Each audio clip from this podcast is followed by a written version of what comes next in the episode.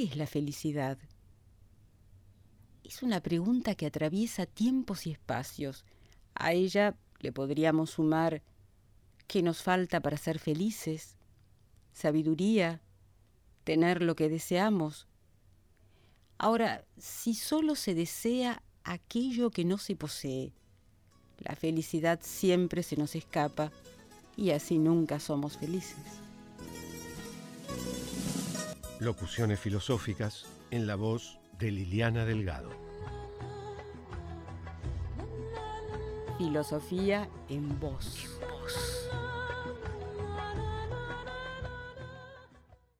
Aristóteles, en su Tratado de Ética, sostiene que sobre su nombre casi todo el mundo está de acuerdo, pues tanto el vulgo como los cultos dicen que es la felicidad y piensan que vivir bien y obrar bien son lo mismo que ser feliz.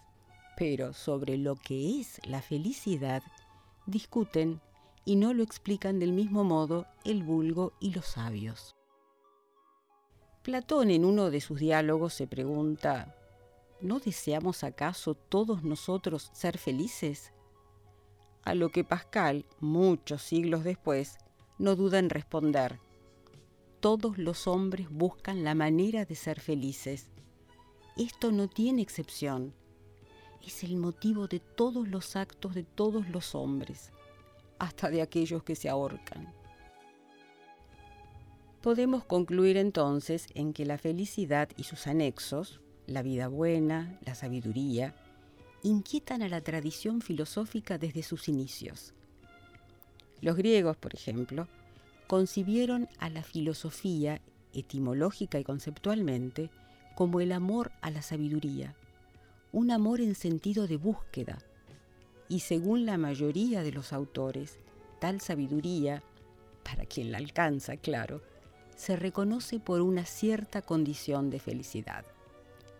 Y si la filosofía no nos ayuda a ser felices, o al menos a ser menos desgraciados, ¿para qué filosofía? Albert Camus dijo con esa precisión que lo caracteriza, los hombres mueren y no son felices. A lo que le podríamos responder, por eso la sabiduría es necesaria porque morimos y no somos felices. El escritor André Malraux cuenta que un día conoce a un anciano sacerdote católico y lo que le fascina al libre pensador Malraux de este personaje es sobre todo su experiencia de confesor. El escritor le pregunta, Padre, dígame qué ha descubierto en toda su vida de confesor ¿Qué le enseñó esta larga intimidad con el secreto de las almas?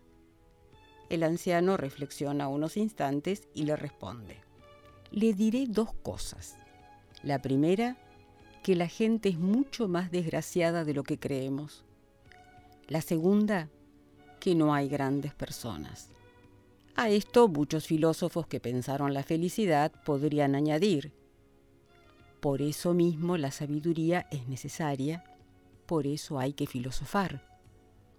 Porque no somos felices, o no lo suficiente, ni tampoco somos grandes personas, o al menos no como lo creemos. La vida feliz es la vida conforme a la virtud, nos señala Aristóteles sin titubeos. Cierro con él y a su vez invito a escucharlo en nuestro próximo encuentro, porque la ética aristotélica tiene mucho para decirnos cuando de la felicidad se trata.